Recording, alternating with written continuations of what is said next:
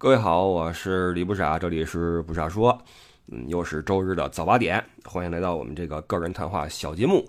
嗯，今儿呢嗓子状态特别的不好，因为呃前一阵不是感冒了嘛，以为要好了，结果没想到一个不留神发展成了支气管炎啊，咳嗽了好几天，特别严重，去医院抽血化验，发现是细菌感染，吃了几天药，到今天稍微好一点了，人才有点精神了，之前几天根本就不行。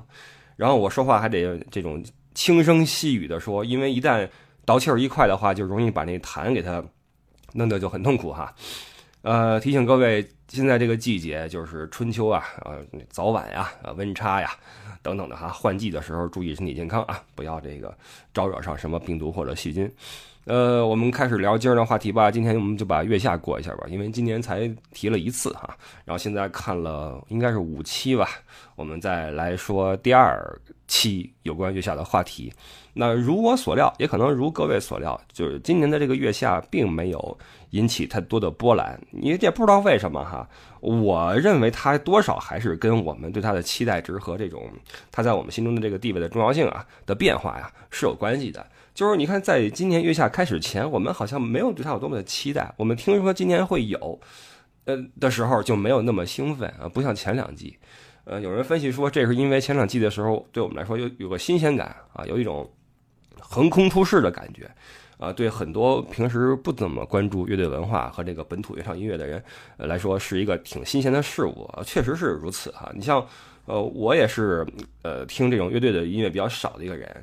所以前两季看的还是挺挺热衷，然后到了第三季的时候，一个是我们对这个比较熟了，而且第一季的时候大家比较真诚，来之后大家不知道会发生什么事儿，就录就是了哈。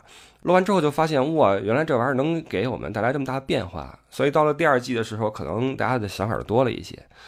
到了第三季的话，也许这个方向就走得更远，不知道啊。总之种种原因在一起吧。还有一个就是可能这个作品的。呃，硬啊，硬度啊，不如以前啊。以前拿出来的话，我各种的那种都是硬货。那现在的话，很多东西你一听觉得啊，就这，对吧？种种原因啊，造成今年的月下好像不是很令人期待。所以我这儿我也再预测一下，月下四应该是不会有了。我认为啊，不会有。如果有的话，那我建议就跟那什么节目一样，搞一个那种所谓的什么巅峰对决啊，把一二三季的比较牛的再请回来，重新重新关起来。啊，闭门造车造一回，比赛什么的，这可能还行。但是你要说再挑出来那么多乐队，然后给我们玩活，很难了，那很难了。所以我觉得今年且看且珍惜吧，对吧？就有一搭没一搭就把它给看了。然后呢，我们因为上一期我们来聊这事儿的时候，还是大家出舞台，出舞台还甚至还没结束呢啊，就就在聊，然后。现在已经到了改编赛的这个差不多三分之二的一个环节哈，那肯定就很多事儿就已经发生了变化啊，我们就不管了吧，反正也没那么重要啊，这个连续性也不重要，我们就还是先把乐队们呃按照出场顺序捋一下啊，捋一下之后说说改编赛的我的个人的一些感受啊，看看跟各位是不是一样，好吧？上次最后提到了虎啸春，然后下一个出场的是 Nova Heart，Nova Heart 这乐队我之前没怎么听说过。因为我不是说了吗？我很少去什么音乐节或者啊各种的现场和 live house，我几乎都没有去过，所以对一些这样的乐队特别的不熟悉。然后这次我发现，哇塞，太牛了哈！这个方海宁非常的优秀，非常棒。我是这样，就是呃音乐这东西啊是有个人的偏好的，就是看你喜欢的哪个类型，对吧？那在我这块呢，我是尤其喜欢电子乐。电子类的、迷幻类的，就好事啊什么的哈，这在我这块就永远是好的啊，永远是好的。只要你把电子乐玩顺畅了、玩明白了，那我就超级喜欢。所以 Nova Heart 在我这儿其实就就就沾这个边儿，我就很喜欢他们这个风格，嗯，很有自己的东西，而且他在舞台上的那个状态也非常好。我想说的一个点是，乐队它的一大好处是什么呢？它是不拘一格降人才。就是他不会要求你在入行之前先完成一个什么样的标准，然后你才能够站在舞台上跟我们呃观众见面。不需要，你可以是仪表堂堂，对吧？一表人才，你也可以是歪瓜，你也可以是裂枣，只要你有自己的本事，你就可以在上面站着去做音乐。所以，我我你看上次我们聊到那个虎啸春里边那个笛子手，他如此的对吧？木讷的一个人，你很难想象除了乐队这个形式之外，还有什么其他的。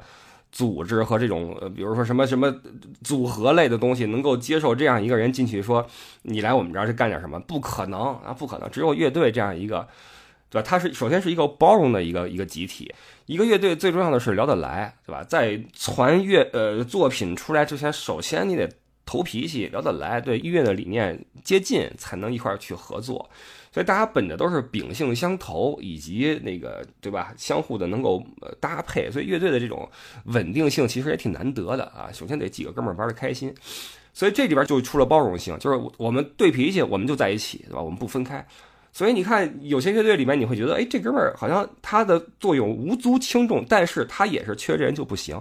这就是乐队的一个可贵之处，就是他不像什么练习生什么的，都是首先你得所有人跳这一个舞蹈，跳得好的留下，跳不好就走。所有人长一个样子，然后梳同样一个发型，走同样一个路线啊，就就特别的无聊，对吧？特别的无聊。所以这是乐队的一个可贵之处。那呃，冯爱宁，冯爱宁在舞台上的状态非常非常好。高叶曾经说说喜欢冯的这个自信，其实这个我觉得不是自信啊，这就是人就进去了，就进了那个境界状态里面，就已经不是说自己信不信自己的问题了啊，这就是土 B 啊，not to be 了，你知道吗？他在音乐里面是一种我们外人看是一种就是半疯的状态啊，半半癫那意思，但是在那个时刻，我认为他一定认为自己才是最清醒的那一个，只有。他的这种状态才能配他做出来的音乐，他一定是这样想的，所以他在那儿对吧？转圈也好，什么拧也好哈，我觉得就呃不是那种说自己一定要凹出来的，他就是喜欢这这这种路数，这是他自己的一个表表达方式啊，所以我还是很喜欢 Nova Hard 的，呃，音乐我非常喜欢啊。然后下一个出场的是回春丹，唱了一首《梦特别娇》啊，说实话就是。呃，没有感觉啊，就是不论是舞台还是歌都没有感觉，而且现在你看我看着这笔记，我想起梦特别叫，我都忘了那旋律什么样了啊，已经不记得了。过吧，好吧，过了。下一个这个厉害了啊，麻原麻原诗人，呃，怎么说？呃，舞台上的托尼贾，会唱歌的苏炳添是吧？很多人说他像那个苏炳添，我觉得他特别像托尼贾啊，这反正我就那脸型是那个形象啊，就是挺黑的，然后，呃。这个乐队是个很招人喜欢的一个存在啊！我也特别喜欢苦果这个人，尽管他的名字真的挺挺苦的。呃，听他们的歌，首先是在网上听到的，那肯定先听到的就是《泸沽湖》了，然后听到了《晚安》，对吧？非常的好听。所以你看，我做那个冰岛的那个呃短视频，背景音乐用的就是他们的《晚安》啊，非常的应景。呃，这帮人很真诚，真诚到我能看出来，你们也能看出来，就他们在上台之前非常的紧张。而且苦果在唱第一个段落的时候是非常非常紧张的，唱完之后他有一个动作，不知道你们注意到没有？他深吸了一口气，然后这样一下啊，就是你很明显是是很在很紧张的状态下完成了第一段的演唱，他唱的也不好，说实话，就是。他的唱腔我们是很熟悉的，平时不是这样子的。他在月下的第一段唱的真的是太紧张太紧了，但是没有办法，这乐队是如此的受人欢迎，这歌是这么好听，所以他再怎么唱歪啊，唱的不行，他这第一轮也没有问题啊，一定没有问题。啊，他在唱完第一段之后一出气儿，然后立刻就放松了哈，就就稍微好一点了。然后这首歌。嗯，它的尾奏非常的好听啊，是一首非常棒的一一个一个一个一个歌。这个歌当时我给艾迪发过去的时候，我说你你快听这个，这个洗脑。艾迪刚听着说说什么玩意儿这是？你给我发的是啥呀？过了十分钟，又给我发条消息，是吧？我说我我被洗脑了，这这歌就是这么一个效果啊，就是你第一次听觉得这这这这怎么唱的，但是后来一听，哎，觉得特别的有意思啊。呃，怎么说呢？是一个作品，有着很强的旋律感的，有力量感的，有激情的，且很美的这么一个乐队啊。我非常的喜欢苏炳添和托尼贾啊，这麻园太棒了。那他们在呃之后的采访里边有说哈，说给人暖场，暖了这么长时间啊，呃一直在虚心学习别人的舞台，然后潜心打磨自己的东西，呃怎么说呢？会让你感觉他的这些过往和付出呀，就是为了有朝一日能够让大家看到这个小伙子啊，所以非常的替他高兴啊。哎呦，怎么说呢？这个我我插一嘴啊。就是这种早早的看过了演出，然后隔了这么久再来聊这事儿的时候呢，就会有很多的疏离感。就是你在看的时候，内心中那些迸发出来的情感呀，这这个时候已经没有了，所以你说的时候很平淡啊，非常平淡。其实这样挺对不起这些人的这种演绎的啊，挺对不起这些作品的。但没办法哈，因为这玩意儿也不是计时在录啊，所以我我先预告一下啊，今天这期应该没什么意思。而现在我这个情绪也非常的平淡啊。嗯，你看我刚说到这块，我已经口干舌燥了，就是这个这个病还没好。然后明天是，你看我今天录音，周五，然后明天我在路上会剪辑。什么叫路上呢？我明天会经过乌鲁木齐飞去第比利斯，在飞机上我会做这个剪辑，到第比利斯之后把它上传完毕。呃，各位听到这节目的时候，我人就已经在格鲁吉亚了。那么也就是说，下周这一周的时间，我会一个人在格鲁吉亚，我会租个车四处跑一跑。到时候也会往群里面发一些图片和视频什么的哈，大家趟趟这个这个地方。那这个第比利斯之后，我就会去罗马，开始我们新的一一一个乐游啊，我人就要马上就要跑出去了。所以喜欢旅游内容的话，不论是我朋友圈里面还是群里面，包括。下期节目里面应该都是都是旅游啊，都是旅游。这期就先平淡的过去吧，好吧？啊，同时再说一下啊，我们呃埃及的乐游路线也已经推出来了，而且好像挺多人关注的，现在已经几乎要成团了啊，几乎要成团了。有兴趣的话可以看上我们公众号啊，公众号叫不傻说，看一下我们具体安排。然后关于具体的怎么个玩法啊，什么时候出，什么时候回呀，都有什么项目呀，都问艾迪啊，都问艾迪啊，艾迪的微信是。L E Y O U E D D I E 乐游 ID 好吧，我的微信是不傻微信一啊，不傻微信全拼加阿拉伯数字一，好吧，我们继续聊吧。我这个出一身汗啊，呃，这期状态真的不太好啊，各位多担待。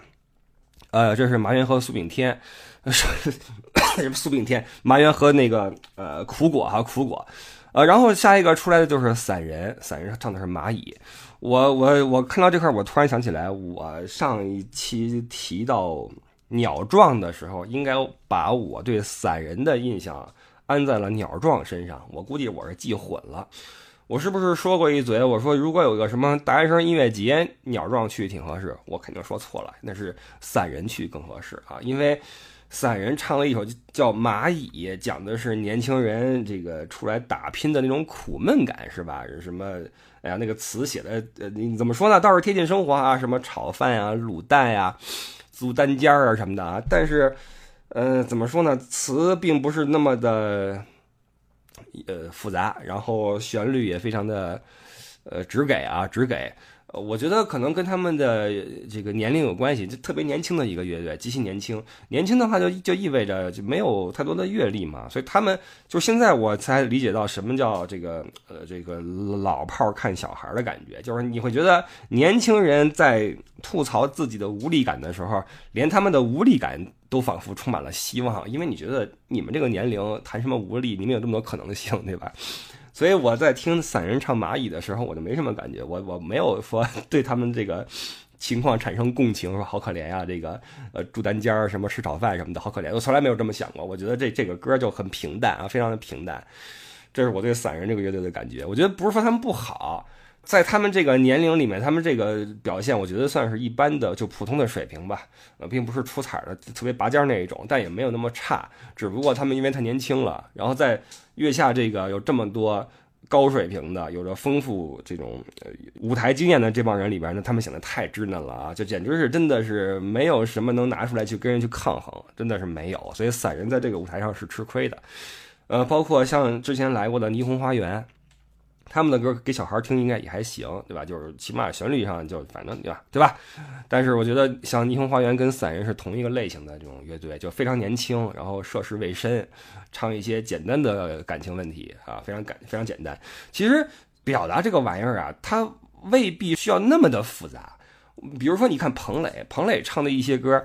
呃，一些情歌里面其实也特别的简单，我爱你，我最怕什么见不到你什么的，极其简单的几句话，但是他的那种唱腔也好，还是那种呃，就音乐的编排也好，就不会让你觉得哇，这歌怎么这么水，对吧？怎么这么水？同样的还有张震岳，张震岳的歌词简直是简直的哈，我经常会觉得这哥们儿怎么怎么想的歌词，但是你觉得这个歌词在他的这个这个曲子里是成立的，在他这个人身上是成立的，你不会觉得这太水太白了。所以这个一定要找好自己的风格，我觉得啊，我觉得散人的这个歌词呢，就你就觉得这个就就就白了啊，就白了。所以这个是挺奇妙的一个事儿哈。我今天没有去细琢磨这个事儿，但是我一直觉得像彭磊这种简单是就是一种很高级的简单，你知道吗？你往复杂的走反而不行啊，反而不行。散人之后，哎，来了个大牛啊，来大牛，超级市场哦。刚才说了哈，呃，只要是电子的，在我这儿就是就是对的啊，就是正确的，所以这没办法啊。这个超级市场这电音玩太牛了，这其实是一大牛。就他们出来的时候，这个台上一玩，我怎么觉得那么舒服呢？觉得而且觉得似曾相识。结果一看，果然这哥们儿是以前龙宽九段里边的九段，这可还行？那。专辑当年是多么的火，对吧？我听这种音乐的时候，对吧？这种音乐，然后什么莲花呀什么的啊，那那那张专辑里边的歌非常好听，那编曲也很牛，而且哈，那个说了一嘴，当年嗯，花儿乐队《幸福的旁边》这张专辑啊，很多人不知道，因为那时候还是普遍都是听磁带，如果你买磁带的话，只有一一盘带子哈，呃。A、B 面，然后一共有十首歌。但如果你买 CD 的话，它有一张那个 A 盘和 B 盘。B 盘的话，有几首在那个磁带那里边没有发表的歌曲，呃，是什么来着？我有点想不起来了哈，想不起来名字了，叫《欲望》啊还是什么呀？这么几首歌，同时还有两首歌的 remix，一首是《放学了》，一首是《稻草上的火鸡》，这两首歌给做了个 remix。那时候，哇塞，我一听我都傻了。我那时候是高中的那个年龄，或者说刚毕业吧。呃，买了那个 CD，一听哇，太牛了！因为在那之前没怎么听过 remix，那 remix 就听过一些，比如说像 Michael 的，有一些国内的真没有过，那是头一回啊。然后觉得哇，真好！如果你们有机会，你们可以去搜一下《稻草上的火鸡》的 remix 版，非常有意思啊，做的特别的好。然后这个我这回才知道，就是这田鹏做的，大神呀！没办法，就是，呃，所以这个能打动你的东西，它是一直是。不会变的，就这么多年过去，尽管你不知道他是谁，他可能换了个身份出来，但是他只要他手里玩意儿一响，你就觉得，哎，这玩意儿有道理，这玩意儿在我这儿就是成立。然后你再一看，哦，原来是这哥们儿，他曾经在二十年前就已经打动过你，然后现在只不过换了个身份出来了，啊，就这种感觉啊，所以感觉对他非常的熟悉和亲切啊，非常的喜欢这个人。然后这哥们儿，你看他做活那个状态。跟家里边做东西能做四个月，这这大神，这就是我跟你说，这就是出活的人，这绝对是出活的人。啊，然后他们他们的出台我也很喜欢啊，非常他们这个这个乐队的键盘也很帅哈，这个叫猪猪是吧？一位女士，这个造型跟他们音乐很配，就是一个就短发，短发配一个非常炫的一个黑超，然后人的那个怎么说，他的这个肢体的造型啊，也特别像一个，就是他有点未来风。未来中性风，就尽管说你能看出这是个女性，但它不会让你联想到性这个东西，你会更加想要把它理解成一个中性的东西。你觉得这就是一个人类啊，他不是一个男人或女人，他是个人类。这个人类尽管说无无关性别，但是有着自己的美感啊，他的这个肢体的这个比例还是很美的，加上那个造型的这种这种迷幻感啊。跟这个舞台，跟这个他们音乐的类型和这个舞台是非常的配的，我觉得很很合适，而且唱的也不是什么情啊爱啊，尽管说爱上我的 C 什么的啊，尽管说我也不知道什么意思，但是不是那种简单的说情啊爱的，跟彭磊又不一样了啊，不是说什么我最怕见不到你什么，不是这个了啊，就是一种比较飘渺的宇宙的啊，宇宙的未来的这么一种东西，而且这个歌有一种递进的情绪啊，然后中间那个一挠啊，哎，真舒服。呃，田鹏的一开枪之后呢，这歌有点像什么呢？像 Enigma，你们觉不觉得？Enigma，我从高中开始听，听到现在，这个这都多少张专辑了，一直是那种啊迷幻的那种那种音乐哈，做的特别好，就颇有一些那种呃，就是中世纪教堂音乐那种感觉，很空灵。像那种，比如说你在看着夜空，听一个来自人类的一个祈祷词的感觉。尽管说你可能听不懂，但是不重要啊，这个氛围到了就行了。他的歌，这首歌是给人这个感觉啊。超级市场在我这块就是一个正确的存在啊，这个没有办法，非常非常正确。再往后，哎，这来了啊，这个咖喱三千出来了啊，这一个一个朋克乐队，呃，这就比较特殊了，比较特殊，因为首先我跟他们比较熟啊，这个。呃，但是这不会影响到我对他们的这个评价啊。但是因为太熟的话呢，可能我看他们跟各位去看就不太不太一样。首先，这是一个挺朋克的一帮一帮人啊，就是喜欢做自己想做的事儿啊，不怎么在意外边人的这种看法什么的。嗯，但是同时呢，你别以为他们就特别的吊儿郎当啊，在做事儿这个这一块的话，据我的了解，他们还是挺认真的。尤其是那个韩丫头啊，据我了解，这哥们儿是一工作狂，而且对这个事儿的要求都非常非常严格。呃，可能这个队伍里面哈会有个别人比较的散漫啊，但是因为有人在抓着，所以整个的这个步调啊就还可以哈。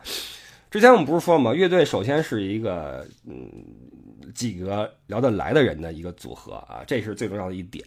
当然，没有任何人是没有矛盾的，所以，呃，我们也能看到，在咖喱三千的这个表现中，那尤其是在那个改编赛里面，他们会因为自己的那个坚持啊，产生一些摩擦，对吧？看得出来是是肯定是心里边还是有一些什么东西的。但是这个反过来的话，也说明他们对音乐还是比较认真的，还是比较比较在乎的。然后，因为咖喱三千这个乐队，他是呃怎么说呢？呃，所谓的全明星阵容嘛，就他从各个乐队里面都抽了一个人出来，然后攒了这么一波人，那就是肯定是想玩点新东西。你比如说像巨星在反光镜里边觉得，哎，我这些东西玩腻了，我想玩玩点这种别的啊。然后跟王子一碰，跟那哈头一碰，对吧？后来遇见小陈什么的，这就开始攒新的玩意儿。那因为这个队里边有很多就是怎么说滚圈的老炮儿，所以很多人对他们是非常熟悉了，就会有呃有一些特点，就比如说他们不太需要去宣传自己，人一看哇，可这不是巨星吗？这不是丫头吗？对吧？这不是党子吗？这一看就都是熟人，所以这个也有一个好处是什么呢？就是不需要宣传，我们往这一站，就是你喜欢反光镜的，那你就会关注我们；你喜欢新裤子的，你会关注我们，对吧？你喜欢人体蜈蚣的，会关注我们。所以这是一个优势，但也有一个劣势，就是。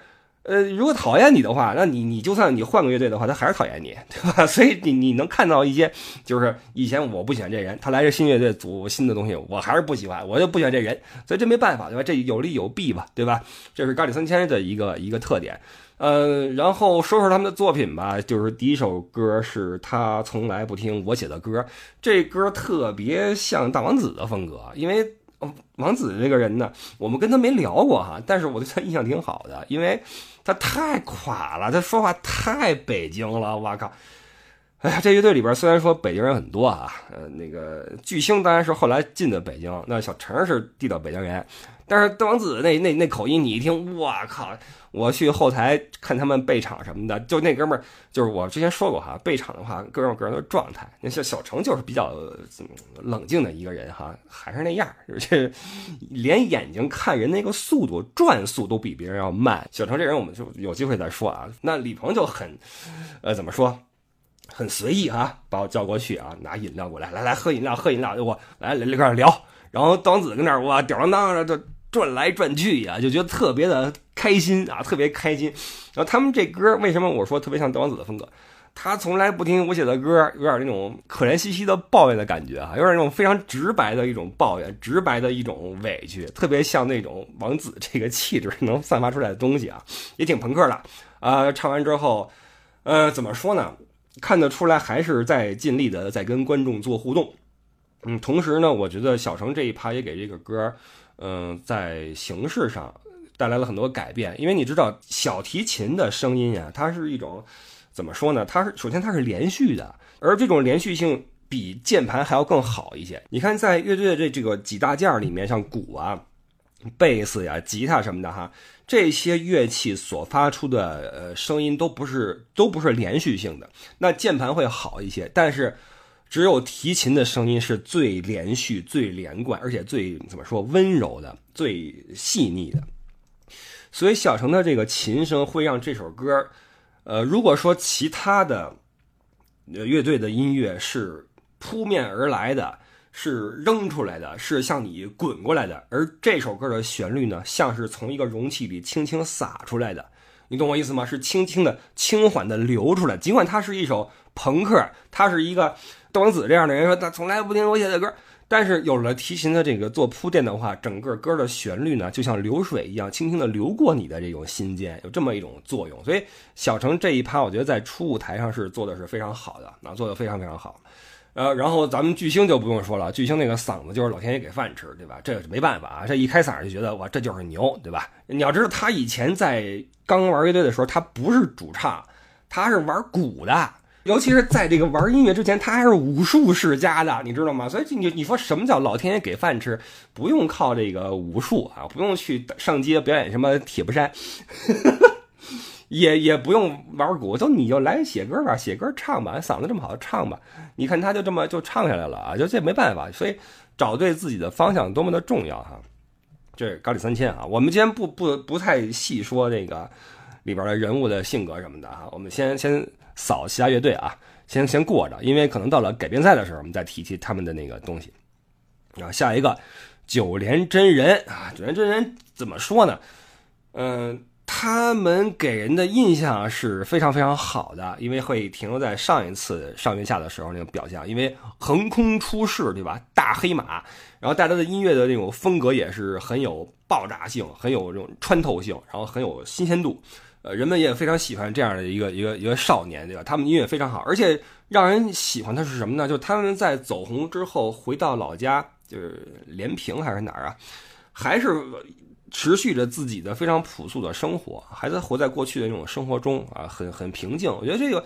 怎么说呢？当你的内心有自己方向的时候，你就不太容易迷失啊，不太容易因为突如其来的什么东西把你给弄迷失。我觉得这个这是两个人很优秀的一点，说明都是很稳的一一一波人哈，就内心是有自己方向的。两个孩子也非常的帅啊，那个阿龙是真的帅。阿龙在唱歌的时候有一种有一种透着那种正直的邪气，能理解吗？正直的邪气，正直的妖媚感啊，就他那个。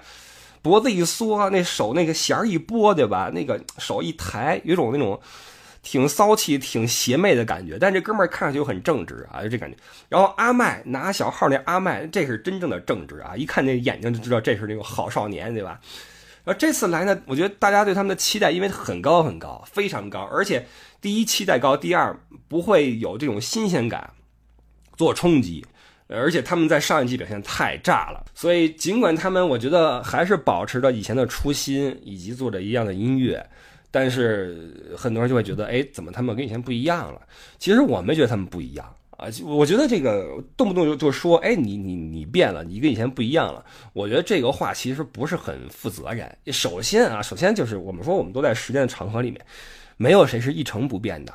我觉得每个人都用自己认为最正确的方式活在自己当下的这个时空里，所以有可能你不喜欢这个时候的他的这个输出了，那么你可能会说，哎，你变了。但我觉得这个话也不太负责任。你如果用这种比较玄学的概念来说的话，从哲学概念来说的话，没有人是不变的，对吧？所以我觉得顶多就是他们这个风格现在不太能够触动你了，或者说这个歌不够出彩啊，不知道。总之，我还是很喜欢他们啊，我也当然呢，他们这个。这次这个歌也没有太能打动我，但是我还是很喜欢他们。我对他们的喜爱和支持是超越了这个对音乐的这个这个范畴的，好吧？我很喜欢九连真人这两个小伙子哈。然后下一个，呃，下下两个吧，一起说吧。一个是绝对纯洁，一个是鬼否哈。啊，这两个乐队呢都是呃被截了很多东西出去，然后就是演了一些他们演绎的片段，呃，这也引起了争议。为什么呢？因为在这一期的这个播出的时长里面的这个分配啊。呃，有有说法，因为，呃，之前给了这个咖喱三千很多时间啊，因为他们唱完之后不是还那还是吆喝周边来着嘛，跟那半天。说实话啊，他们在呃吆喝周边的时候呢，我当时是非常关注的，看第二现场的乐队的反应，我想看看其他人怎么看这个事儿。说其实我是替他们在这个环节上捏了把汗的，我不知道其他人会不会觉得这有点没溜儿或怎么样，但是他们能够坚持做这个事儿，我觉得他们第一，他们很有自信。第二，他们确实是有着自己的坚持啊，就是我们就是这样，我们就喜欢这样，这这个态度也挺朋克的哈。那呃，我觉得其我我直言不讳啊，我认为这是因为他们其中有几个元老，这你你怎么着，你面上要给人家这个这个对吧？人巨星出来吆喝来了，对吧？人孩子出来吆喝来了，你怎么着？你不能说哎，你干嘛呢？你不能这样，对吧？所以我觉得这个行为，其实我是替他们捏了把汗。那果不其然，会有就会有人出来说，我靠。你连这个都给我们放出来了，你不让我们把这个鬼否的音乐听全了，你不让绝对纯洁把这歌唱全了，你行不行呀？你跟他们是是怎怎怎，对吧？所以，这我我相信他们肯定心中也不愿意看到这样的一个结果，但是事实就摆出来了，所以对他们来说就就带来了一些争议性，对吧？然后说回这个这两个乐队哈，绝纯洁和鬼否，我怎么说呢？很多人说这个他们还是有东西的，我也相信是有东西的。尤其是那个鬼否，对吧？什么数字摇滚啊？那个名儿是什么？界门纲目科属种啊？你说就是怎么说呢？就是如果你把歌名起成，就是我我觉得怪也行啊。你这但是你。得上口一点儿，你别让人背都背不下来，对吧？你如果你不是学生物的，你可能这这你背不下来。这个界门纲目科属种，真的很拗口。然后那个音乐呢，我我也不太敢说不好，因为人都说了这个高级。我如果说这个高级的我不喜欢，岂不是显得我很低级？不过我我天生数学就很差，所以数字教官我听不懂，可能也比较比较站得住脚，对吧？呃，怎么说呢？他们玩了十年了，说明他们确实喜欢这东西，那挺值得尊重的。咱也只能说 respect，对吧？呃，对任何一波坚持做自己喜欢的事物的人都应该 respect。嗯，但是这个音乐，我觉得它就是小众音乐吧，它没有那么的大众，应该是啊。包括那个绝对纯洁，绝对纯洁那个歌我也没听太懂。呃，一个人、两个人的哈，然后两个人、三个人的，这个旋律是重复的，然后歌词，我觉得是不是应该让他解释一下，这什么意思？我看有的评论区说，这不是那个摇滚版的数鸭子吗？一个鸭子两条腿，两个鸭子四条腿什么的，这咱也不敢跟着乐，对吧？就还是那句话，因为没有看全他们的表现，而且没听他们说太多东西，所以也不太好评价。呃，怎么说呢？就这就算是那那那期节目的一个一个争议点吧，对吧？就是你把时间留给了谁，或者留给了什么，对吧？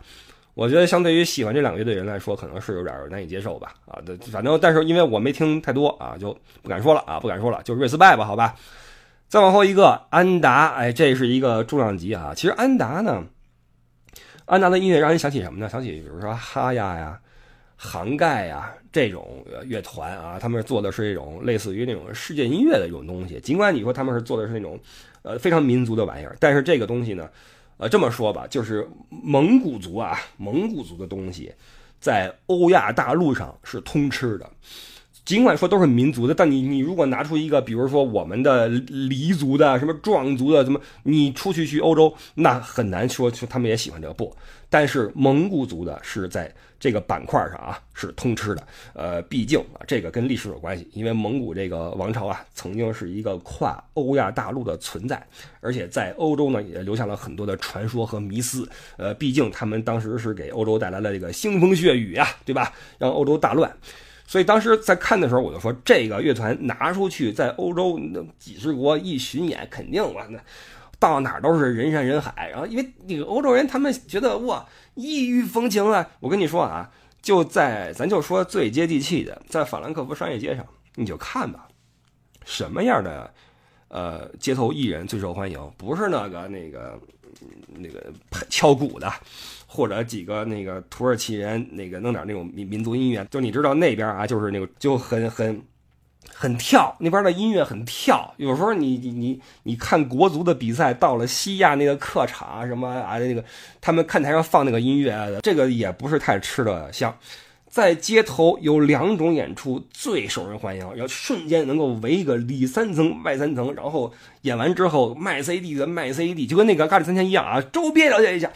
卖 CD，卖点什么民族的玩意儿，然后拿个帽子走一圈，那帽子上全是背儿。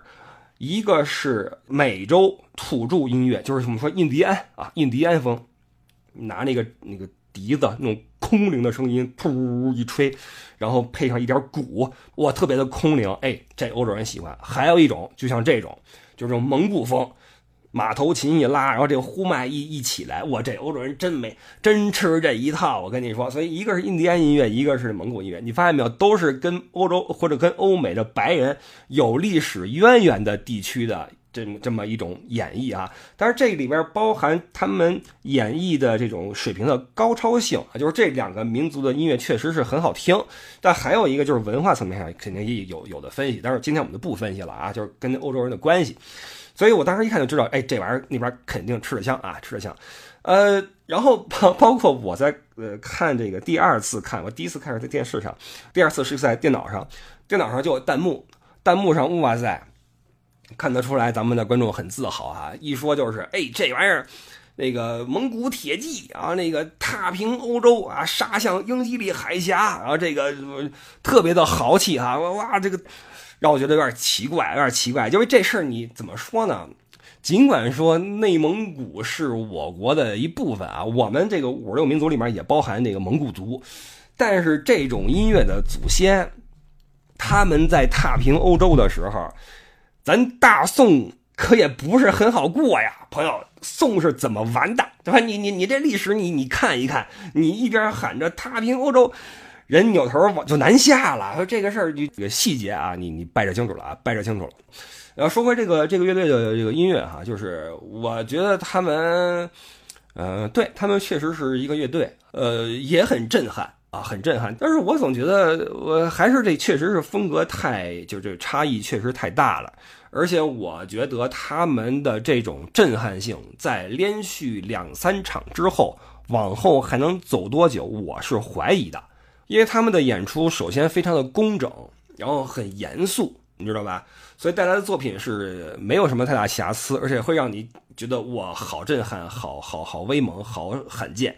但是你还是容易在一转头就发现，哎，原来还有这么多走心的玩意儿，不需要这么严肃和凝重啊，对吧？就就在改编赛里面，他们不是遇到那个瓦伊娜了吗？我觉得其实你就差一点看到来自田园的这种田园牧歌。他们是有机会扳倒这种来自大漠的这种这种千军万马的力量的，他们是有这个可能性的，因为田园的东西它也走心呀，也真诚呀，所以我觉得他们的表现呢，我是真的觉得很棒。我听的时候鸡皮疙瘩都起来了啊！就是他们的歌，你听完之后觉得，你觉得听完之后自己一脸沙子，你知道吗？就觉得这个千军万马从你边上呼啸而过，然后你自己一掏耳朵眼全是沙子，就这感觉。但是时间久的话，我不知道还能够，就是我们能够为被这事儿震撼多久。所以，我们当然我们我们也要看啊，就是是不是在震撼两次之后，他们这个画风一转，来了一个柔情的，咱也不知道，对吧？所以咱再看看这个表现吧。总之，安达呢，呃，是很认真的一波音乐家啊，真的是一波音乐家、艺术家，很值得尊重啊，非常值得尊重，确实有水平，呃，确实能够走向世界。我们再往后看啊，再往后一个。布衣，哎呀，布衣是老牌的朴素的摇滚乐啊，让人想起什么呢？想起那个那个年代的什么唐朝啊，呃，面孔啊，对吧？那区别就是他们可能更这个，我这么说，他们自己可能也不会很生气啊，就是他们更土气一些，因为那那个他们自己也说了嘛，我们就是土窑嘛，对吧？土窑也不用在乎这个讲的是不是普通话，我们就来。他们对音乐的那种认真呀，很感人。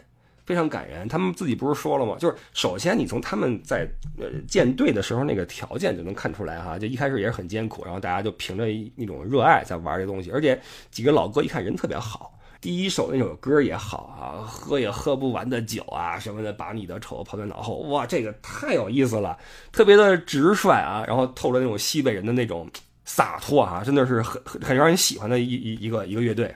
然后他们让我印象深刻的是，他们说我们宁可赔钱也会去一些小的地方去做演出，呃，为的是让更多的人知道摇滚乐的存在。因为没有摇滚的话，可能他们自己的人生就是另外一个样子啊。正是因为音乐，才有了今天这样的一个一个一个一个状态。所以也希望能够让更多的人被音乐改变人生也好，或怎么样也好。我觉得这个情怀是还是很真诚的啊，很真诚。然后，呃，他让高叶说了一句话。啊高叶哽咽着说：“呃，感谢布衣啊，以及像布衣这样，嗯，一直在坚持的这些人，他让我们看到，那让我们明白，就是我们自己的坚持不是愚蠢。哎，这句话其实很苦涩，你们觉得吗？其实很苦涩，因为有多少人，有多少人在坚持之后还是一无所有？你知道，坚持这个东西是很难的，因为你首先要战胜的是自己，还有一个。”你外界对你的压力太大了，尤其是当你在从事一种就是像这种艺术创作类的东西的时候，你觉得你自己行，你也觉得你喜欢，你愿意为之付出，但是你旁边的人说你那话很难听的，你不务正业，你没有责任心，你不是个男人啊，你不孝，你对不起家人，你对不起社会。我觉得很多人他自己能够承受很多痛苦和那个压力和这个生活条件就物质条件的匮乏，但是这些东西真的是很让人感到很很难很难接受，我觉得很难接受。就是包括我在身边的人身上都能看到这些东西，就是当他们在坚持着自己的热爱的时候，当他们在坚持自己的热爱的时候感到迷茫的时候，有多少人说这有什么好迷茫的？你就是想多了，你就是不知足，你就应该该干嘛去干嘛去，你就不应该如何如何如何。这些话是永远是不绝于耳的。所以有多少人会在最后一声叹息，把自己的热爱放下，就停止自己的坚持，然后认为这是一种愚蠢？好吧，那我以后去做点别的去，对吧？多少人是这样的？所以我觉得高叶这句话是很苦涩的，让我听到心里面也很难受。啊，我一直都认为这个世界它的精彩啊，很多都来自于那些不平凡的人，而那些不平凡的人。之所以不平凡，无非就是因为他们多坚持了一些。很多不平凡，无非就是来自一种坚持的平凡。当然，这个坚持它未必会有好的结果嘛。所以在坚持做一个事儿的时候，你必须有一个觉悟，就是你是不后悔的。如果说仅仅坚持就能成功的话，那这成功未免也太容易了一些，对不对？没有道理说每个坚持人都能成功，对吧？你还需要有自己的审美、自己的能力、自己的天分、自己的运气，对吧？很多很多因素在一起，你才能成功。而坚持只是其中，呃，可能每个人都最容易去做的一点吧。因为你的运气是可遇不可求的，你的家庭背景是可遇不可求的，你的天赋也是可遇不可求的。但是坚持是你最容易做到的一点吧。每个人都能够去坚持吧。所以每一个坚持的人，我觉得首先是可敬的，其次就是你要想好这个事儿是有代价的啊，就是不要后悔，同时不要去管别人说什么。嗯，好吧，说回来的话，我很喜欢布衣这几个大哥，我真的很喜欢他们啊，Funky 也好，包括主唱也好，他们让人觉得很亲近啊。我对他们的喜爱也是那种脱离音乐之外的。当然了，这首歌也很好啊，就是。很潇洒的唱一首歌，但是名字我忘了啊。我我很喜欢布衣这几个大哥，尽管我我我在我这块永远是电音是最正确的，但是这种土窑我觉得哎真的怎么说呢，棒啊，真的非常非常棒。然后是瓦伊娜，哎瓦伊娜也太棒了啊！瓦伊娜，说实话啊，我一开始呀，因为这几个人其貌不扬，而且穿着呢又比较的有特点。我一开始会认为这几个人是故意穿成这样来找一些噱头的啊！我觉得这个少数民族这个什么往这一站什么的，我就我我我我我会有点怀疑是不是这个目的。但是这几个人一开口啊，一说那个自己的故事，你会发现人是真的啊，人就就是喜欢这个生活方式。呃，不论是他们对音乐的态度，对干活和生活的态度啊，自己做家具，自己盖房。然后弄点咖啡，弄点红酒，一边插烟一边唱歌，这不是装出来的。就是你看这三个人的眼睛啊，很亮很亮的，你们觉得没有？非常亮，非常的单纯和可爱。就是你完全不认为他们哪哪句话是不真诚的，是有掩饰的，或者有什么的都没有啊，是非常可爱的三个人。呃，这样的人其实，如果我们身边有这样的朋友的话，一定要珍惜他们啊，要珍惜他们，是特别的可爱。呃，那就不难想象，就是有着这样的生活态度的一些人，能够做出这样的一些音乐了，对吧？尽管你从呃编排的这个复杂性上面觉得，这这好像也没有那么复杂，但是你就是喜欢拿树叶子一吹，你觉得动人，对吧？所以这个舞台它的这种多样性也是精彩的一个方面，就是它。不是说我们要比的是拍子的齐整、编曲的繁复或者唱功的优劣什么，不像你比如说那个，嗯，有个卫视那个歌手那个《我是歌手》那个舞台，对吧？哇，他唱到最后简直了，都简直不知道怎么办了。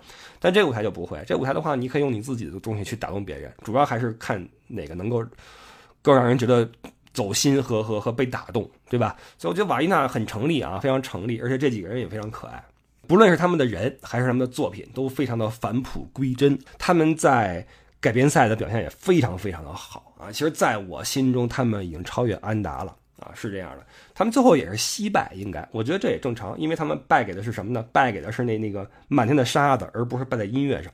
我不是说安达不好，我只是说在现场，在现场，那肯定是安达带来的震撼更多一些，这种震撼会左右。人们手里边的票数的走向，但是瓦伊娜他们的改编非常非常好，我非常的喜欢。你能够看出来他们是有音乐性的三个人，就是你看他们自己做着那点乐器哈，什么葫芦琴儿是什么的啊，就就觉得这帮人是喜欢音乐的。呃，同时也有自己对音乐的诠释和理解啊，我觉得是是很棒的啊。在我心中，他们在改编赛里面其实是是赢了的。我一开始是觉得这帮人输定了，安达一出，谁不得冲垮了呀？但是这些人啊，怎么说，就有点像那个太极对少林一样哈，这个。四两拨千斤啊，这做的非常非常的棒啊！我特别喜欢这几个几个大哥啊。然后在一个八仙饭店，哇，这大牛啊，这是大牛！我觉得八仙是这七月下的一个惊喜，一匹黑马。这乐队因为成队时间不长，所以很多人对他们不熟悉啊，不熟悉。但是他们的歌真好听，那个吞吐，哎呦，真舒服。这这小调给的真舒服，然后主唱的感觉呀，跟他的音乐也很配啊。小肩膀一耸一摇晃啊，一摇晃，他们的音乐呢，就是很少有大开大合的感觉，特像那种小调，比较的其貌不扬，但是听起来让人觉得很舒服，非常舒服。他们的这个吞吐，他们的初舞台还没有那么的惊艳，但是在复活赛里边，他们的表现简直太牛了，一下就简直是怎么说？这就说明机会就是给有准备的人留住的，他们甚至应该感谢这次复活赛给自己的这个机会啊！如果他们稳妥晋级了，还没有这个闪光的这个表现了，因为复活赛说实话是比较考验一个乐队的创作力的。那我们能看到，在横向比较这几个乐队里面，有些乐队就非常非常拉。一下就拉下去了，你知道吗？但是八仙的这个在复活赛里边的表现真的是太好了啊，就是完全体现出了那种主唱的那个灵气，一下就让人觉得这乐队得留住啊，这是宝藏，这得留住。然后我们再看看王帆之后什么更多的表现啊，我我特别的喜欢八仙。好，八仙先说到这块啊，期待之后的表现。哎呦，这一期我原原以为能够把这个改编赛都说完，没想到他用了这么长时间，后边还有。一二三四五个乐队要提哈，我们把它提完吧，好吧，提完啊，每个都说几句。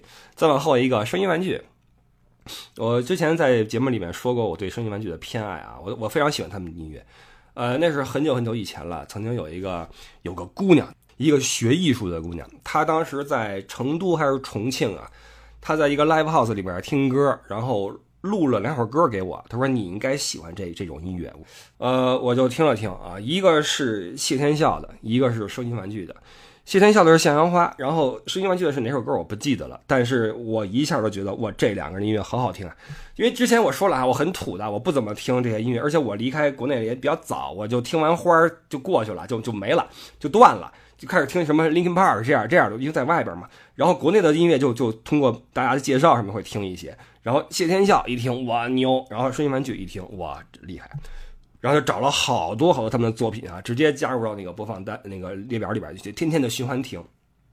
在节目里边，就是在那个月下里面，他们提到过声音玩具出过一个 demo 小样的一个专辑，就没有好像是没有正式发行过吧。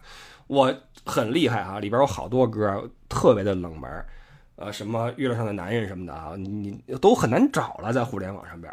但是那时候我就觉得真的好，所以他们在七月下的时候，我是抱有特别高的期待的。然后他们唱的是《明天你就会在我身旁》，这歌其实不是很好在这个舞台上拿出来，因为它第一，它它不是实心玩具最有旋律感的歌，也不是那种能蹦起来的歌，所以比较吃亏。而且我觉得。大家呃，在这个舞台上看多了那种朋克的、摇滚的，然后突然来这么一个优雅的这么一位一位男士的话，可能会有点就有点突兀吧。我觉得他可能有点吃亏在自己的音乐一个这个这个方向上，包括自己的这个外形会不会有一点？他长得有点像谁，你知道吗？有点像那个阿拉蕾里边有一个人物，就是那个特别瘦。然后很严肃，老抿着嘴，然后头发是蓬起来的，是一个是邪恶博士还是什么一个角色？他特别像，你知道吗？他长得特别像，是挺 有点喜感的这么一个一个人物。但是他的音乐是非常非常好。然后他这次的这首歌就哎就一改上次的颓势了，舞台也漂亮，然后整个的那个布置啊，包括呃这个音乐的这种。安排啊特别好，而且你能看到他是跟周边的这几个乐手在什么时候进，什么时候开始下一段什么，他就拿捏的非常好，一定是一个非常注重细节的一个人啊，一定是。所以这哥们儿的音乐是值得期待的啊！声音玩具他不应该上次一轮游，绝对不应该啊！这这太可惜了，这绝对是遗憾。所以他们能够二次来月下，无疑是一个证明自己的机会啊，所以他们再来月下跟九连是完全不一样的，呃，给人不一样的感觉啊。就我会我我会觉得他们来是来对了啊，真的应该再来。所以我们期待声音玩具这次表现啊，不知道他们下一次该唱哪首歌了。总之呢，如果你愿意的话，你喜欢这种呃克制的压抑的激情的话，你喜欢这种暧昧不清的呃悸动的话啊，喜欢这种温软的。呃潮闷的这种表达的话啊，你可以去听声音玩具，听欧波他们的这种演绎啊，是比较不一样的东西啊。我觉得喜欢朋克的肯定不喜欢他们的音乐啊，肯定不喜欢，他多少有点暧昧，有点压抑啊。然后他那歌多慢呐，太慢了，就是我都替他着急，我生怕底下的人，因为你知道那歌慢到一个什么份上，就是你非但蹦不起来。你甚至连跟着一起挥手都无法完成，因为它太慢了，简直我就担心底下的人会不会觉得哇，这歌你让我这手往哪放，你知道吗？啊，还好过关了啊！我觉得，唉，怎么说呢？希望他们走得更远一点啊！我很喜欢声音玩具。下一个火星电台，我没什么感觉。我知道这是一帮这个非常牛的一帮人啊，然后在做制作人的同时呢，觉得哎，老给别人做没意思，我们自己来吧。呃，是一帮很熟的熟男，说是就他们跟那个散人啊，特别的，完全是两个极端。散人是极其的稚嫩，对吧？不管是技巧还是为人处事，很稚嫩。他们是这个都是各自的领域的大神，对吧？玩了这么几十年的乐器了，平时都是制作人老师，完了做人也是有有阅历哈，丰富的阅历，所以他们的表达跟散人是完全不一样的。而但是这种成熟呢？让他们非常有味道，但是不一定是一种讨巧的味道，因为他们不，他们的作品你能看出来不讨巧别人，他们只是让自己舒服，让自己觉得开心就行。所以我觉得他们的音乐更多的是在表达自己啊，然后技术也没有任何问题。但是呢，就看你是不是喜欢。呃，只不过我呢就不是很喜欢这首歌啊，《罗耀之玛丽》，我我真的不是很喜欢这首歌，我觉得这个，对吧？所以这就过了吧，这个我知道都是很牛的老师啊，都是大咖啊，但是这个就就就过了吧啊。往后一个灵魂沙发没有任何印象了，love Song 没有任何印象。然后和平饭店，和平饭店唱的是在时间的答案里，这个也没有什么印象了，我们就过吧，好吧，没有印象了。